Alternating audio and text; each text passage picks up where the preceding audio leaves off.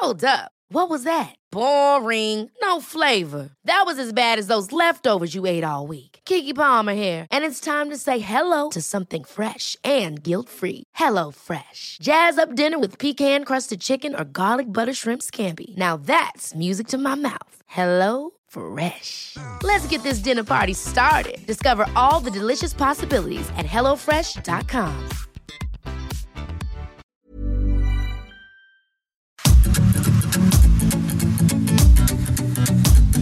GastroLab es un lugar donde cabemos todos. Aquí encontrarás historia, recetas, producto, materia prima, vinos y un sinfín de cosas que a todos interesa, ya que con cocina y vino se aprende en el camino. Déjate llevar por el chef Israel Arechiga a un mundo delicioso. GastroLab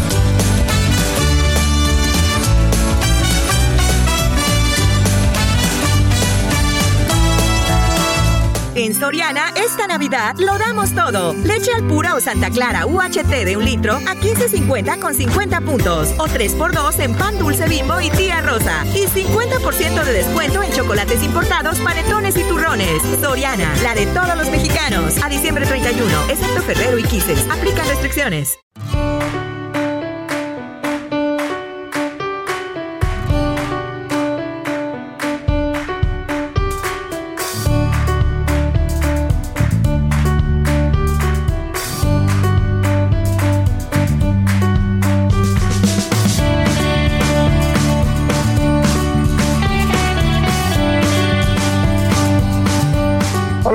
¿Cómo están? Están escuchando muy bien. Estamos justo en el último programa del año o primer programa del año.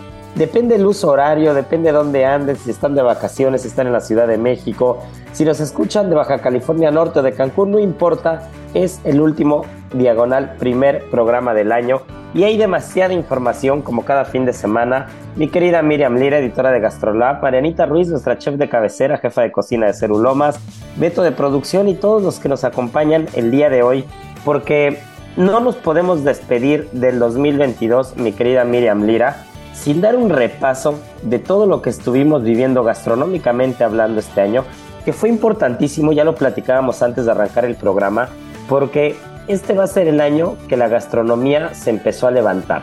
Y yo creo que por ahí tenemos que arrancar, Miri, si estás de acuerdo, porque qué importante fue que este año nos fuéramos como hilo de media y que siguieran las aperturas, que siguieran los eventos, porque de verdad estábamos a dos de quedar en la lona.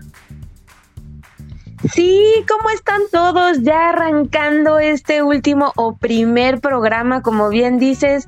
Estoy muy emocionada de poderlo compartir con ustedes porque de verdad que han sido meses bueno, años en los que, híjole, que hemos vivido un poco de todo, pero creo que este 2022 lo estamos cerrando con muy buena energía, con muy buen ánimo para arrancar nuevos proyectos. Bueno, tú traes muchísimos proyectos ya entre manos que pronto nos vas a estar contando con más detalle.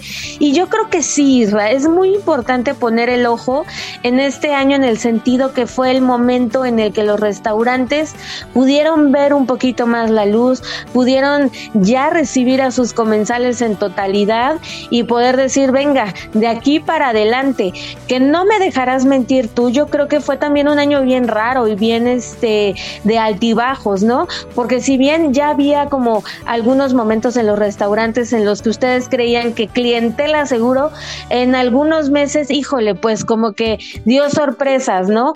Este, en algunos meses que, que tal vez creían que iban a estar súper altos, no estuvieron tanto, o cuando estaban tal vez un poquito más bajos en otros años, resulta que ahora estaban muy altos. Entonces fue un año que sí fue de muchos contrastes, de muchos aprendizajes y creo que sí, por ahí muy bien para hacer este recuento de año tenemos que empezar sí o sí. Y es que enero empezó dificilísimo porque eh, fue, fue el pico, creo, de, el, pico más grande de, de, contagios desde que había empezado la pandemia, cuando todo el mundo había bajado, habíamos bajado la guardia, pues porque ya llevamos prácticamente dos años con esta bronca entre el 2020 y casi todo el 2021. Eh, pues como que el 2022 pintaba para arrancar un poco mejor y de repente enero se nos salió de las manos, ¿no? Esto se descontroló. pero creo que la industria reaccionó muy bien y entre esas cosas, por ejemplo, yo haciendo el cierre anual de los restaurantes y revisando números y todo, me encontraba con datos muy curiosos justo y sin ponernos de acuerdo con lo que tú estabas diciendo, Miri, eh, qué curioso es porque, por ejemplo, uno de los mejores meses de todo el año fue marzo, ¿no?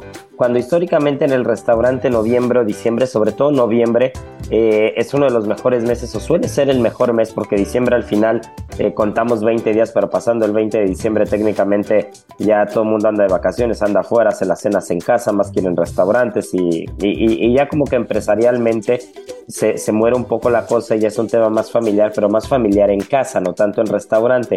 Sin embargo, noviembre fue un mes atípicamente raro, no necesariamente malo, yo puedo hablar únicamente por, por nosotros, porque nuestro concepto no es un restaurante de, de, pantallas o de fiesta, y entonces el mundial nos trajo un poquito al traste, ¿no? Entonces, seguramente los restaurantes que, que, su comida y, y, el estilo del restaurante se adaptan más para un tema deportivo, para un tema de pantallas, para un tema de espectáculos, y un poquito más de ambiente y fiesta que, el hilo conductor como, como, como, el nuestro, que es la gastronomía 100%, pues este tipo de restaurantes habrá tenido en noviembre un gran mes, ¿no? Y no quiere decir que nosotros no hayamos tenido un gran mes, sin embargo, marzo, por ejemplo, fue mucho mejor mes en, en Cerulomas que, que noviembre. Sin embargo, San Ángel, eh, noviembre fue buen mes, pero diciembre, bueno, vino y partió el queso a todos los meses, ¿no? Fue un mes espectacular. Entonces es muy curioso, es muy curioso analizar los meses y analizar los números, porque siempre hay cosas que inciden. Entonces enero empezaba a pintar muy raro, pero de repente como que febrero la gente dijo, no, no, no, a ver, ya se contagió todo el mundo, el Omicron llegó y, tomó con todo a, todas las familias, casas, fiestas, bodas, no importa lo que hubiera en enero, pero como que en febrero todo el mundo dijo, bueno, pues ya pasó, ya estamos un poco más preparados, más tranquilos, prácticamente todos vacunados, pues vámonos, ¿no? Y empezaron a llenar los restaurantes. Y, a partir de enero, eh, finales de enero, pero sobre todo febrero y marzo, la gente se dejó venir con todo y afortunadamente acabamos el año eh, sin tener que parar nuevamente, ¿no?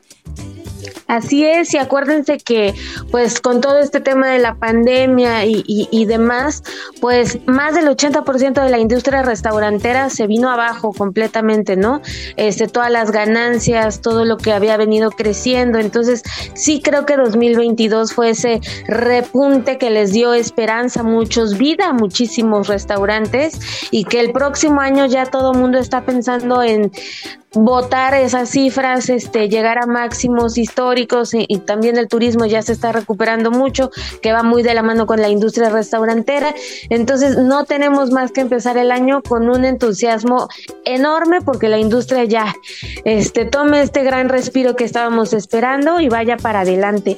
Y también fue un año de muchísimos premios, ¿no, Isra? De muchísimos reconocimientos. Justamente también por estas fechas a inicios de año arrancamos con, con uno de los este, primeros reconocimientos que se dieron en el año, que fue la guía México Gastronómico, en la que Ceru ya también está dentro de esta guía y pues por allá en Acapulco estuvimos disfrutando. Sí, justo enero empezó movido, a pesar de todo el tema de los contagios y todo, este evento es, eh, es muy complejo, ¿no? Es un evento muy complicado, porque imagínense coordinar la agenda de cinco chefs para verse un fin de semana. Imagínense ahora coordinar la agenda de 50.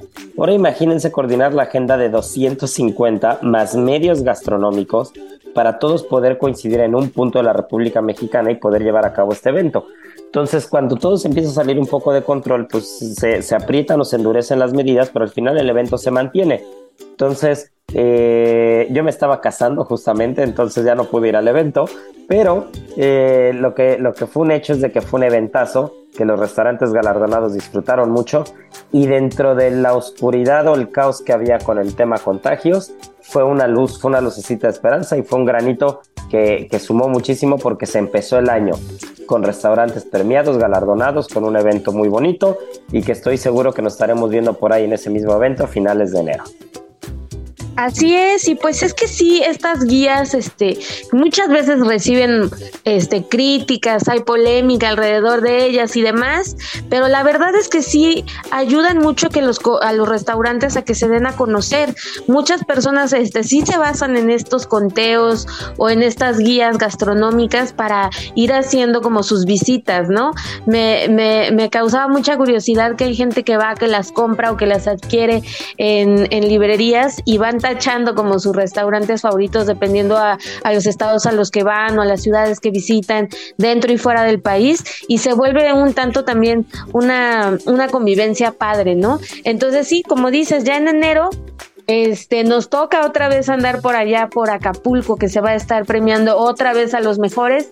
Por supuesto, yo creo que, que Ceru va a estar ahí muy en, en, en los primeros lugares y pues nada, ir a disfrutar también estuvieron ustedes presentes en la guía de Marco Beteta, que también es una de las guías más importantes de, este país. Sí, pues hemos estado un poquito ahí en el, en el, en el hoyo. Nos encanta estar metidos en todos lados. Y, sabes que, Miri, yo creo que, volviendo al tema de la polémica y todo, como siempre lo hemos dicho aquí en este, en este programa, saben que nos encanta decir las cosas como son. Eh, nos ha tocado rostizar a todo el mundo también cuando se ha tenido que hacer, pero también hay que reconocer, también hay que reconocer que número uno, no hay publicidad mala, número dos, todo suma, y número tres, en esta industria en la que lo que necesitamos es sumar y apoyarse unos con otros, pues no importa quién haga la guía, no importa quién, eh, la manera en la que llegan a, los resultados, no importa si son 300 un día, 250, o si son 100, o si son solo 25, o si son solo los 50, no importa, ¿no? Lo importante es que la gastronomía avance, que la gastronomía siga, siga ahí. Y yo creo que México fue de esos países que gastronómicamente hablando, eh, a lo largo del año, pues fue de los que estuvo más presentes, ¿no? Más presentes en diferentes premiaciones, en diferentes cosas. Y esa es otra cosa digna de destacar, que, que los restaurantes mexicanos y la gastronomía mexicana como tal no se, no se ¿no? Se ha seguido avanzando y yo creo que el 2023 va a ser un año en el que todavía nos va a ir mejor como país gastronómicamente hablando. No sé tú qué piensas. GastroLab Sí, definitivamente yo creo que sí. Además, este 2022 estuvo marcado por aniversarios importantes, por, referentes ya de nuestra gastronomía. Por ejemplo, este Carmen Titita Ramírez de Gollado con el restaurante El Bajío cumplió 50 años. O sea, este restaurante que ella abrió en Azcapotzalco ya llegó a 50 años, ¿no? Y ella poco a poco, paso a paso, se ha ido pues abriendo camino en una industria dificilísima. Y bueno, no solamente le ha tocado temblores, inundaciones, manifestaciones, pandemias, lo ha librado todo. Entonces también este año fue fue de mucho de mucho gozo. Afortunadamente dentro de la industria gastronómica este año no tuvimos ningún este deceso, ¿no? De alguno de los personajes que, que conforman la industria gastronómica. Eso es enormemente de agradecerse. Y sí, tuvimos en cambio muchos aniversarios, este, muchas celebraciones. Esta de Titita que te cuento es una de ellas. También el restaurante Nicos llegó a sus 65, 65 años. Imagínate mantener un restaurante 65 años. Ahí estuvieron de manteles largos María Elena Lugo y el gran Gerardo Vázquez Lugo pues imagínate, e, ellos en primer lugar ahí, ¿no? Liderando como toda esta industria. Eh, y, pues bueno. También cumplió, cumplió 10 años, Quintonil este año también. Exacto, exacto. Entonces también estaba viendo por acá el chef Benito Molina también celebró 20 años de manzanilla, ¿no? Allá en Baja California, en Ensenada. Entonces imagínense, o sea, no solamente estos grandes restaurantes han soportado este pues problemáticas ambientales, sociales, políticas y han seguido ahí liderando las cocinas de, nuestro México con una oferta gastronómica cada vez más impresionante y de vanguardia, ¿no? Como puede ser en el caso de Quintonil. Y, no dejemos de lado a los medios gastronómicos, mi querida Miri, porque Gastrolab estuvo de manteles largos, ¿eh? O sea, de, verdad todo lo que se logró con los clics eh, mensuales, con los millones y millones de visitantes que recibió Gastrolab, convirtiéndose, no me dejarás mentir, pero en el portal número uno gastronómico de este país, ¿correcto?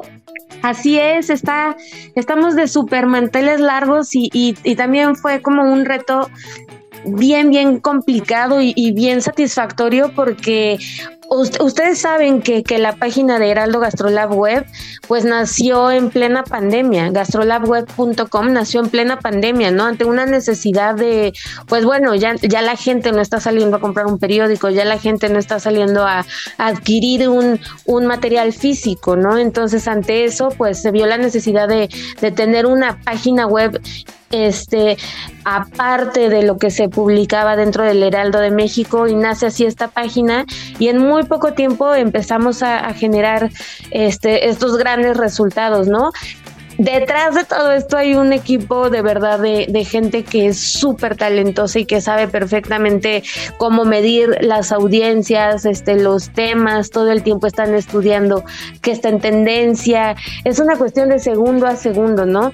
Con el único objetivo de llevarles a todos ustedes, pues, las recetas que, que están en boga, las tendencias, las noticias más virales. Este, prácticamente si, si se da algo en ese momento y es en tendencia 10, 15 minutos después ya lo van a ver en GastroLab Web convertido en, en, alguna, en algún contenido, ¿no? Incluso cuando hay temblores, a mí me sorprende, ¿no? La capacidad de, de reacción que tiene todo el equipo en el sentido de decir, bueno, ahí va la nota de, de por qué si el bolillo te ayuda para quitar el susto, si sí es cierto, si no es cierto, ¿sabes?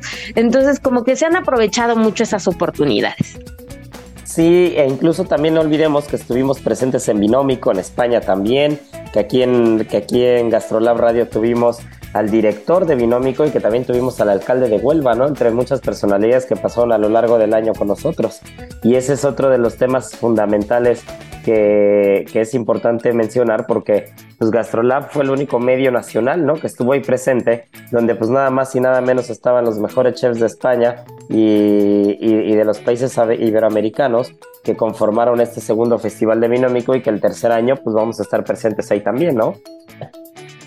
Justo, y que además nos dejaron también muchísimas satisfacciones. Acuérdate que gracias a ese festival tuvimos la oportunidad de tener en una entrevista exclusiva increíble con Joan Roca, que fue una de las entrevistas más bonitas porque habló mucho de México. No sé si recuerden que él nos decía que, que la gastronomía mexicana estaba dentro de las más importantes del mundo y que él creía que en unos años íbamos a estar viendo a México en las primeros, en los primeros lugares de las listas, ¿no? Dando como estas, estas sorpresas enormes.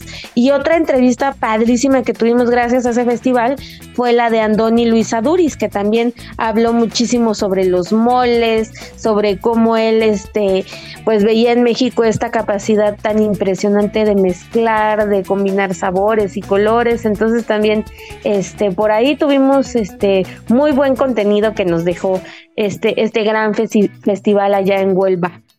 Oye, Miri, y hablando del anuario, que ahorita también Marianita nos va a tener que platicar sus favoritos, ¿cuáles fueron los platos que más disfrutaste a lo largo de este año? A ver, vamos a aventar así al azar, sin, sin un orden en particular de fechas, sin, sin ningún tipo de cocina en particular.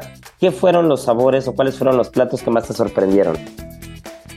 Híjole, me la pones difícil porque sí escoger un plato está cañón, pero bueno, ¿qué te puedo decir? Uno muy tradicional que me gusta muchísimo es la temporada del mole de caderas en Micos. Es que cuando llega la temporada de mole de caderas no hay plato que, más yo esté esperando durante todo el año. La verdad es que se me hace delicioso, fantástico. Bueno, pues el chef Gerardo Vázquez Lugo, la forma en la que en la que realiza estos, este, estos sabores y estas combinaciones lo hace de una manera espectacular. Pero otro plato que la verdad este año me gustó muchísimo y que ya tiene más que ver con cocina contemporánea mexicana es uno que hay en el Antifine Dining que es que se llama La Exuegra, que estuvimos también presentes en, su primer aniversario y ahí estuvimos este conviviendo. Pedazo de plato, pedazo de plato. ¿Qué plato? Es delicioso. Son unos escamoles que bueno, tienen que ser de temporada. Este lleva llevaba como un puré de habitas, un chile atole. Espuma, de habanero tenía. Y una espuma de chilitos, en donde el habanero era protagonista porque a qué enchilada nos metimos ese día. Pero una enchilada deliciosa. Es un plato de verdad que, que vas a un restaurante a repetir y repetir y repetir ese plato. Es una cosa riquísima. De verdad que, que lo que está haciendo Alfredo González ahí en el Antifine y sobre todo con este plato que yo creo que es mi favorito de ese lugar, está espectacular. La ensalada, la ensalada de bok choy de, Alfredo, ahorita que hablabas de Antifine Dining, para mí me pareció uno de los mejores platos que he probado en mucho tiempo.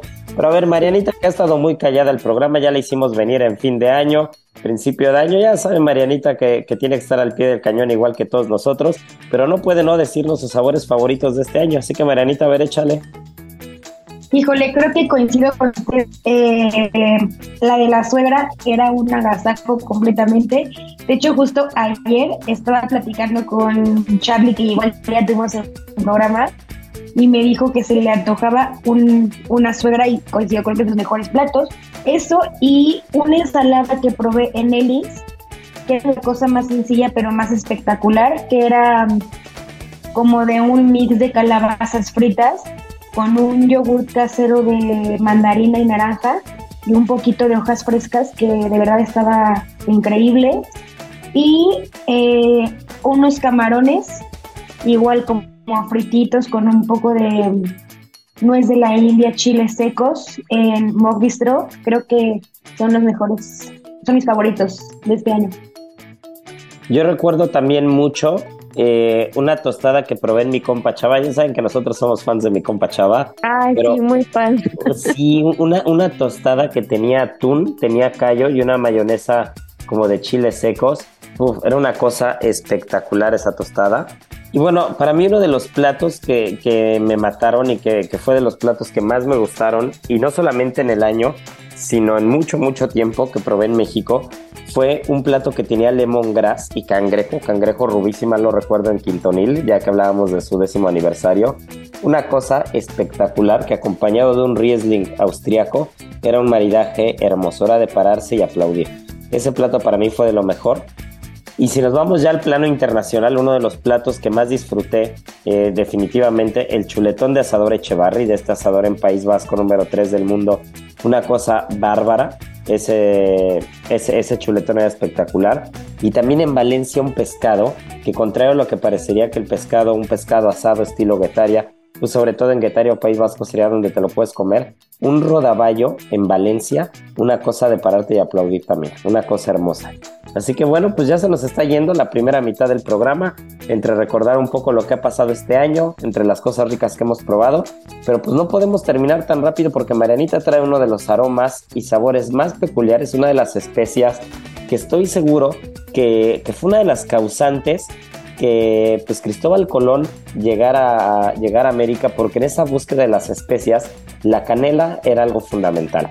Entonces, volvemos porque esto es Gastrolab, no nos hemos ido y Marianita ya viene con la canela, pero perfumada para volver a la segunda parte. Estrena con Ford La Viga dos unidades únicas en México. Ford Expedition Limited 2022 o una Ford Expedition Max 2022. Aprovecha la entrega inmediata. Visítanos hoy mismo en Calzada de la Viga, 1880, Mexicalcingo, Iztapalapa, código postal 09099, Ciudad de México. O llama al 5521-284071. En Soriana, esta Navidad lo damos todo. Lleva 4x3 en botanas abritas de 160 a 280 gramos, bebidas premezcladas y coolers y todos los 12 packs de cerveza en lata a solo 99 pesos con 200 puntos. Soriana, la de todos los mexicanos.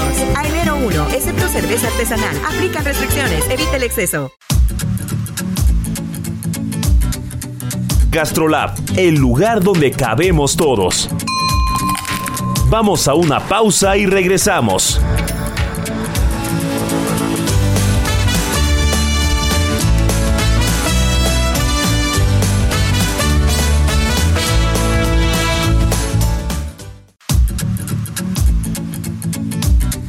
GastroLab, el lugar donde cabemos todos. Estamos de regreso.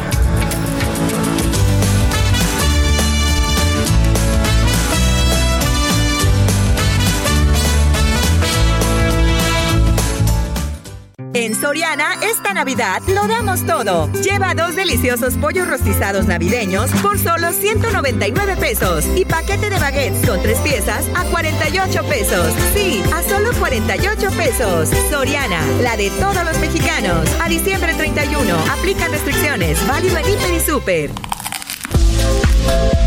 Las 8 de GastroLab. Es momento de dar un repaso por nuestras páginas.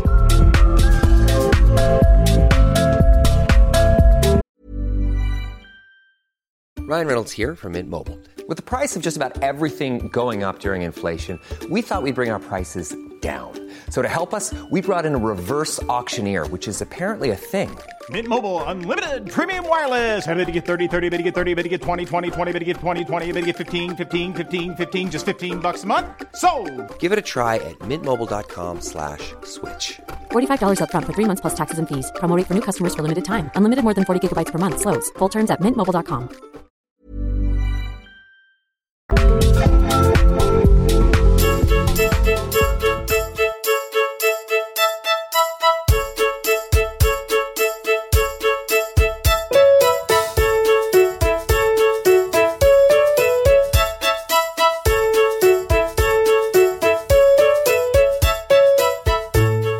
Bueno, pues ya estamos de vuelta. Y mi querida Miriam Lira, editora de Gastrolab, yo ya me quería ir como hilo de media con la canela, pero... Sí, caray, qué rico. Sí, pero de tanto, de tanto chisme y tanto platicar y tanto ponernos al día con todo lo que pasó en el año, dejamos de lado una de las cosas más importantes que nos encanta hablar en este programa y fue la primera plana de Gastrolab de este viernes. Y es Sí, que aparte sí. salió un gran amigo nuestro, alguien que queremos mucho, alguien que siempre tiene muy buena vibra y sobre todo muy buenas recetas, que cocina muy bien, gran persona. Nuestro querido Abel Hernández tomó las páginas de Gastrolab con un Así ingrediente es. muy particular que tú ya nos platicarás el porqué de comerlo en este fin de año y fueron las uvas, ¿correcto? Sí, fíjate que cuando estábamos pensando qué hacer de año nuevo, dijimos, híjole, ¿qué podemos ofrecerle a la gente que no hayamos dado otros años, que no sea aburrido, que vaya más, aña- más allá de eh, el significado, ya saben, de la uva como tal, eh, o la champaña? Entonces dijimos, uno de los chefs más entrones, más creativos que tenemos y que además es parte del equipo de Gastrolab es el chef Abel Hernández. Entonces vamos a darle la tarea de que nos haga todo un menú con uvas. Un, este, una entradita, un plato fuerte y un, un postre. Y obviamente nuestro querido Abel pues dijo, por supuesto que sí, claro que sí, yo le entro con todo gusto a esto y pues nos preparó todo un menú hecho coronado con uvas para que el 31 de diciembre pudiéramos tener un menú diferente, bonito, simpático y en el que las uvas fueran las reinas. Y es que, ¿sabes qué? Yo vi una receta que era una pechuga gratinada, una pechuga al gratín con uvas, que estaba babeando nada más de verla. A ver, cuéntanos un poquito, Miri, porque se me hace que tú ahí en el foro, mientras hacían las fotos, le metiste el tenedor, ¿eh? No, no sabes, es que no solo metí el tenedor, es que yo tenía ganas de chupar ese plato porque estaba francamente delicioso. Este, este plato no está dentro del menú de Lois, este, pero debería estar, de verdad que es una cosa deliciosa. La verdad no está tan complicado, ya tú me dirás, pero era un pollo al gratín, una pechuga de pollo gratinada con alcachofa, con queso ricota, con queso grana padano, ralladura de naranja, un poquito también ahí de, de, de ralladura de limón amarillo, unos racimos de uva ahí coronando nuestra pechuguita de, de pollo, uva verde, este, uva tinta también, y ya, azuquita mascabada flameadita y ya.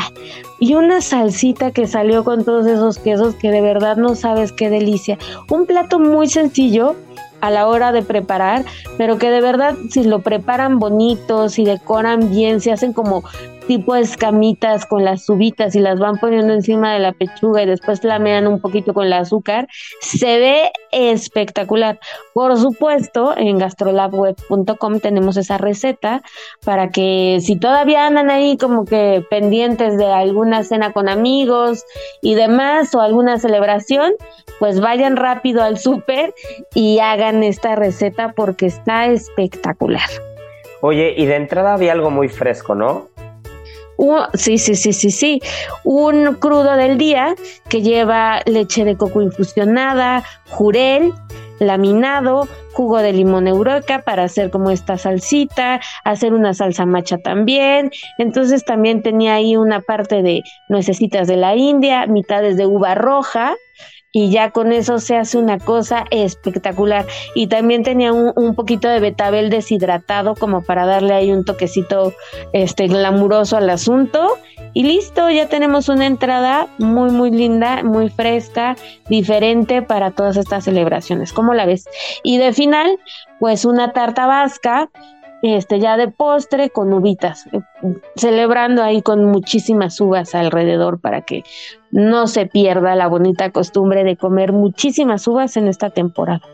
Mira, justo hablabas del betabel crujiente y es uno de los, es uno de los, eh, es que no es producto como tal, pero sí es una preparación, pero no un plato, es como, como ingrediente, ¿no? Como ingrediente ya procesado, como, como una receta, diríamos, en cocina, que tiene tanto chiste, Miri, que si la gente nos escuchara o viera cuántos betabeles hemos quemado o nos han quedado aguados a lo largo de la historia, no lo creerían. Yo creo que más de todos los que han comido todos. Cuéntanos más o menos, de una forma más sencillita, pero ¿cuál es el procedimiento? Para poder hacer un betabel crujiente les vamos a ahorrar toda, ahora sí que toda la curva de aprendizaje se las vamos a, se las vamos a ahorrar justo eh, con lo que les voy a platicar ahorita, ¿no? Pero lo primero es rebanar el betabel siempre, siempre en rebanadora o en mandolina.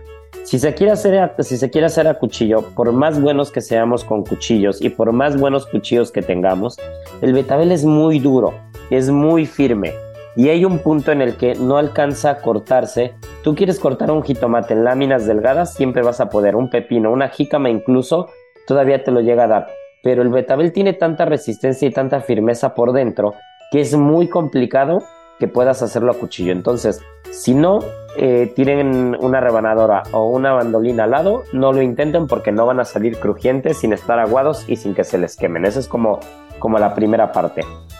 Después los betabeles, una vez ya rebanados, laminados, se van a meter en agua para quitarles un poco, número uno, del azúcar, porque es, un, es, es una raíz con, mucho, con una cantidad de azúcar enorme, tiene mucho azúcar el betabel, y evidentemente también el almidón.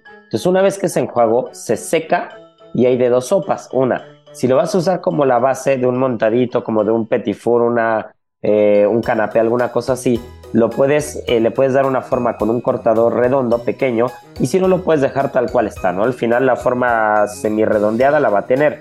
Después lo que sigue es tenemos que tener eh, una cacerola con aceite. No puede ser un sartén, tiene que ser fritura profunda. Y una vez que meten el betabel, eh, el aceite no puede estar demasiado caliente. Si tuviéramos que ponernos técnicos demasiado caliente sería 240 250 grados. Pero tampoco puede estar abajo de 200 porque entonces se confitaría en lugar de freírse, como que no alcanzaría a crujir por completo. La cosa es de que, sí, la cosa es de que una vez que pones el betabel y empieza a freír, se va a inflar del centro. Y en el momento en el que se infla o se hace como una burbuja del centro, hay que darle vuelta. Y ya cuando le das vuelta, se darán cuenta que la orilla es lo primero que se empieza a deshidratar, entre comillas, se empieza a freír, empieza a perder toda la humedad, que es lo que hace la fritura. La grasa envuelve, en, este caso al betabel, y eh, pues va a repeler el agua, todo el agua va a brincar, va a salir en forma de vapor, y entonces va a quedar únicamente el, el vegetal ya frito, ¿no? Y crujiente. Y entonces después de, después de un par de minutos y de estarlo bañando constantemente de aceite, va a quedar como una especie de papa chip, ¿no? Un chip de papa que, como se le llama realmente a todos estos crujientes o chips de, vegetales o de verduras muy delgadas. Y una vez que tenemos este chip de betabel, eh, lo que sigue es secarle la grasa en exceso y probarlo. ¿Por qué? Porque el betabel eh, evidentemente tiene un color muy oscuro, sobre todo el más tradicional, dejando de lado las variantes como el, el betabel candy o el dorado, todos estos, sino el betabel tradicional, que es con el que realmente se hace muy bien este crujiente. En el momento en el que lo fríes, empieza a agarrar un tono oscuro, más oscuro de lo normal, pero tiende a, oler un poquito a chocolate y a saber en primera impresión a chocolate, a tener un color más achocolatado. Si eso pasa, el siguiente sabor que va a venir es amargo y eso quiere decir que se quemó. Entonces, no tiene que oler a chocolate, ni, ni cuando lo pruebas luego, luego, tiene que saber a chocolatado porque entonces después de comerte dos chips de betabel te van a saber muy amargos. ¿no? Entonces, no, está cañón. Sí, es muy complejo, es, una preparación muy compleja. No, pues con razón no los pidió ya deshidratados, porque si no te cuento.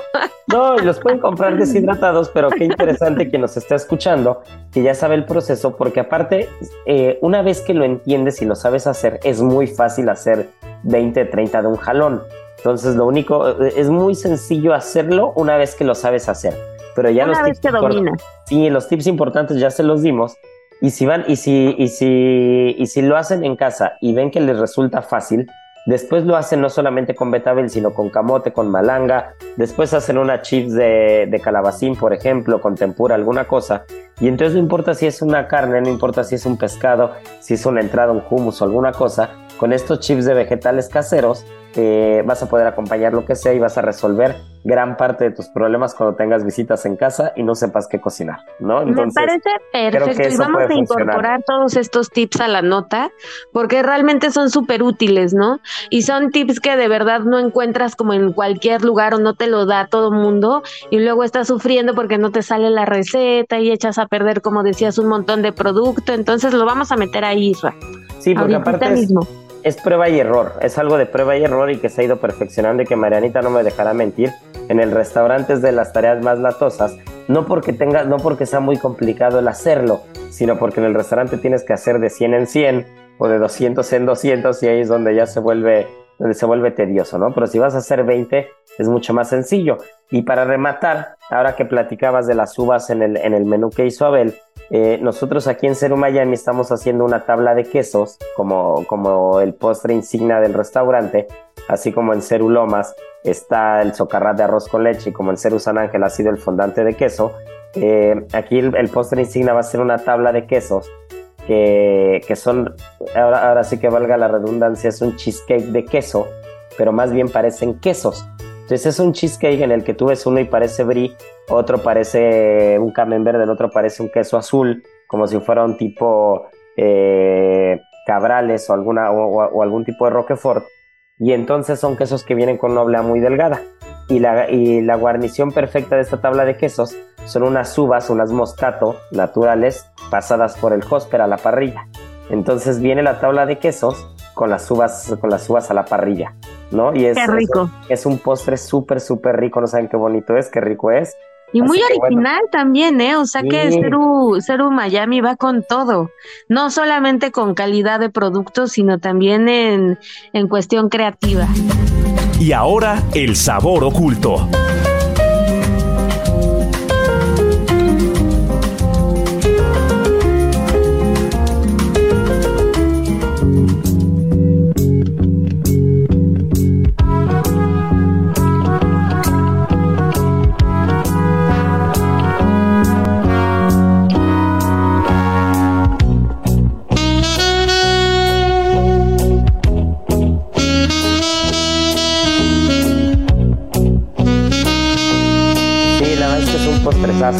Y si a estas uvas rostizadas le pones un jarabito de canela, pues ya estamos hechos, ¿no? Pero ¿sabes también con qué estaríamos hechos, mi querida Miri?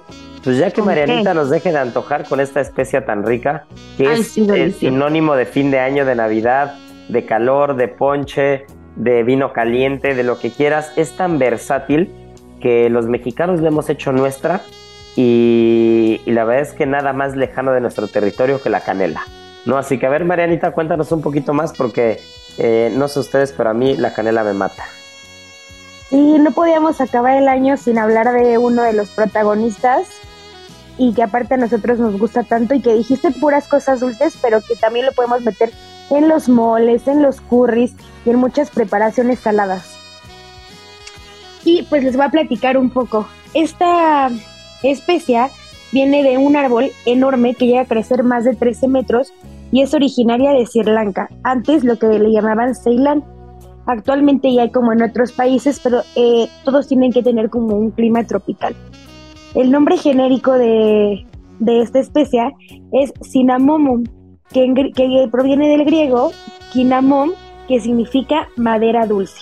Y como les platicaba hace algunos programas, se dice que antes eh, la canela más, más costosa o la más importante era aquella que estaba cerrada lo más fino posible por dentro. Entonces se tiene la teoría de que agarraban eh, pelos de las personas que se dedicaban a hacer esto y sobre ese, pues ese mismo cabello empezaban a enrollar la canela para asegurar que era súper fina y era de buena calidad, porque obviamente no todas las maderas tienen como esta elasticidad para lograr como el churrito.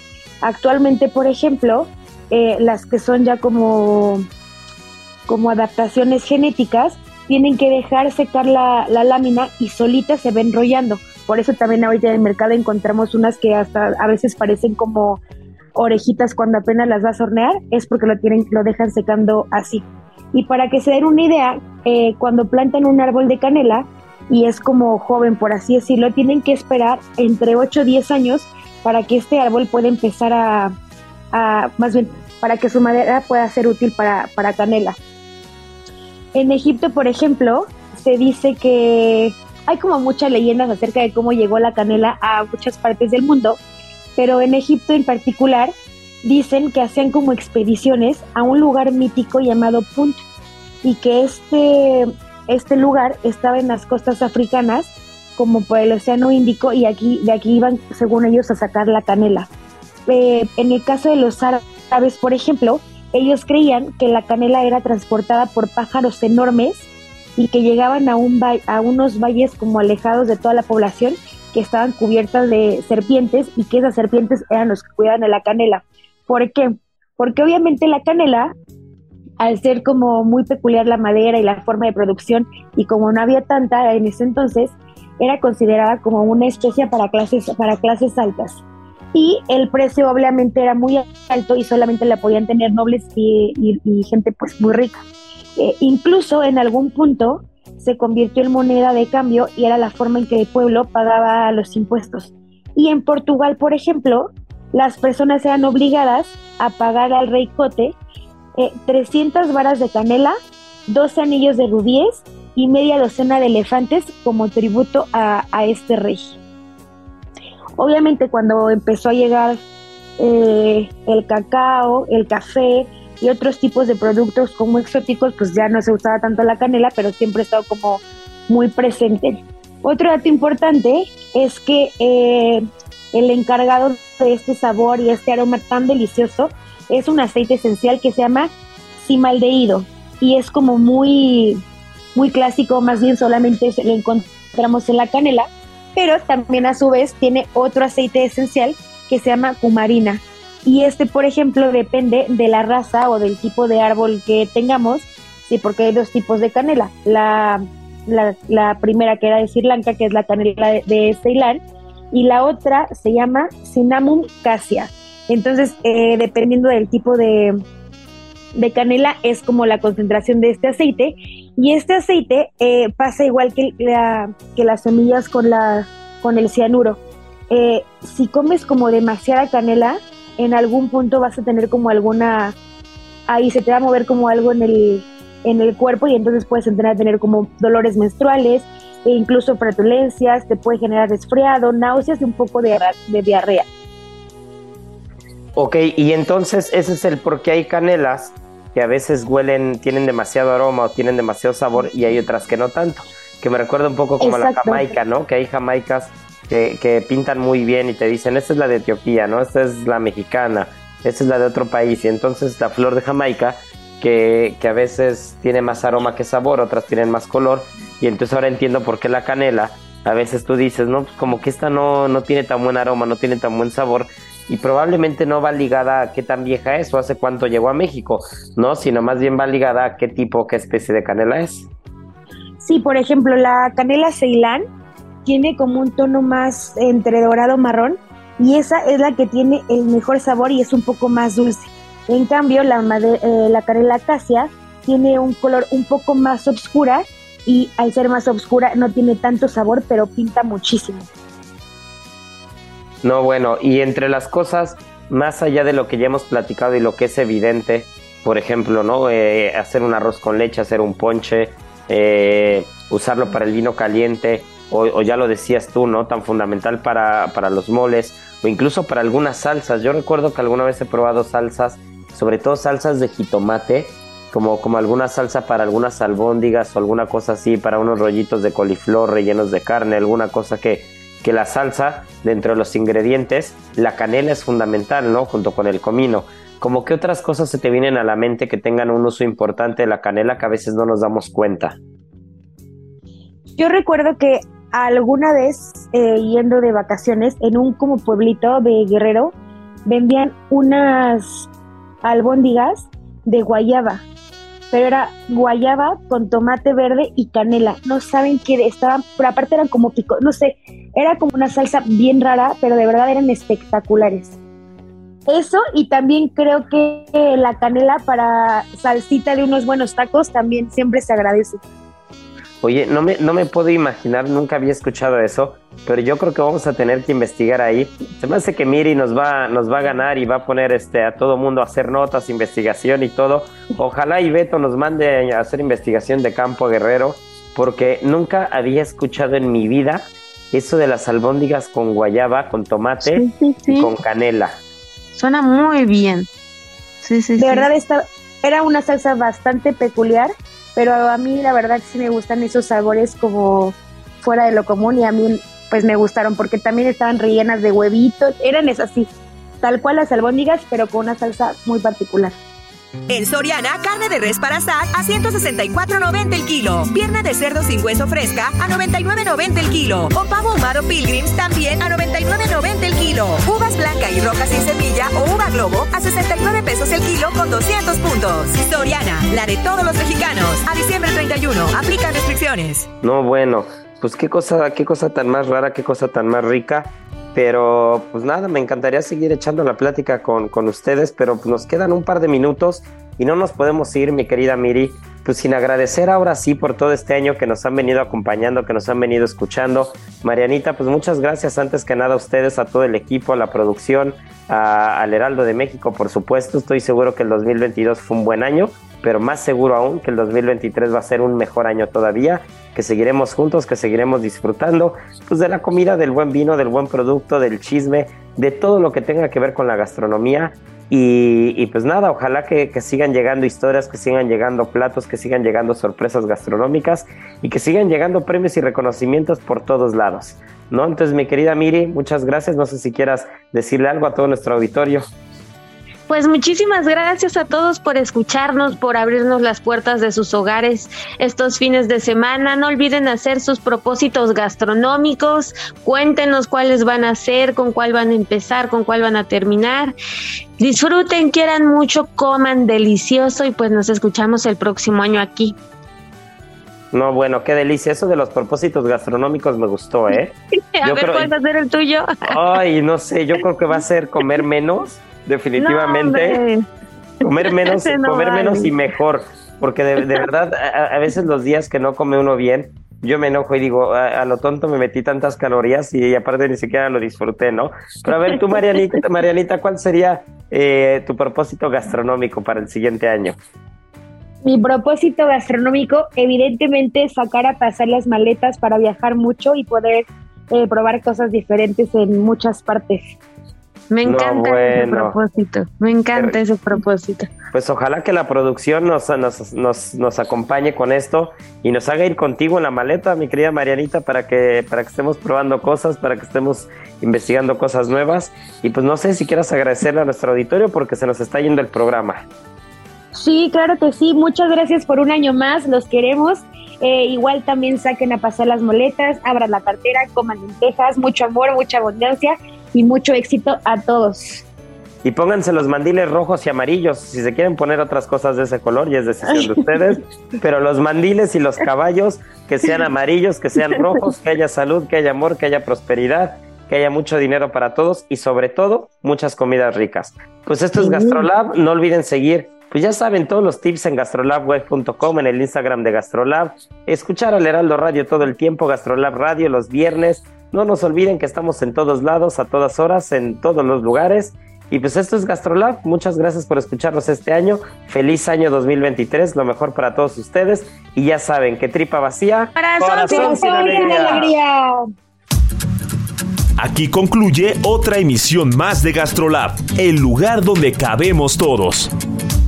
Déjate llevar por el chef Israel Arechiga a un mundo delicioso. Una emisión de Heraldo Media Group.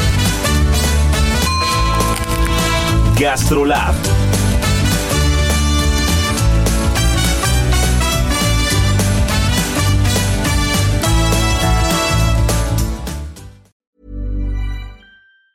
Ever catch yourself eating the same flavorless dinner three days in a row? Dreaming of something better? Well, HelloFresh is your guilt-free dream come true, baby. It's me, Kiki Palmer. Let's wake up those taste buds with hot, juicy pecan-crusted chicken or garlic butter shrimp scampi. Mm. Hello Fresh. Stop dreaming of all the delicious possibilities and dig in at HelloFresh.com. Let's get this dinner party started.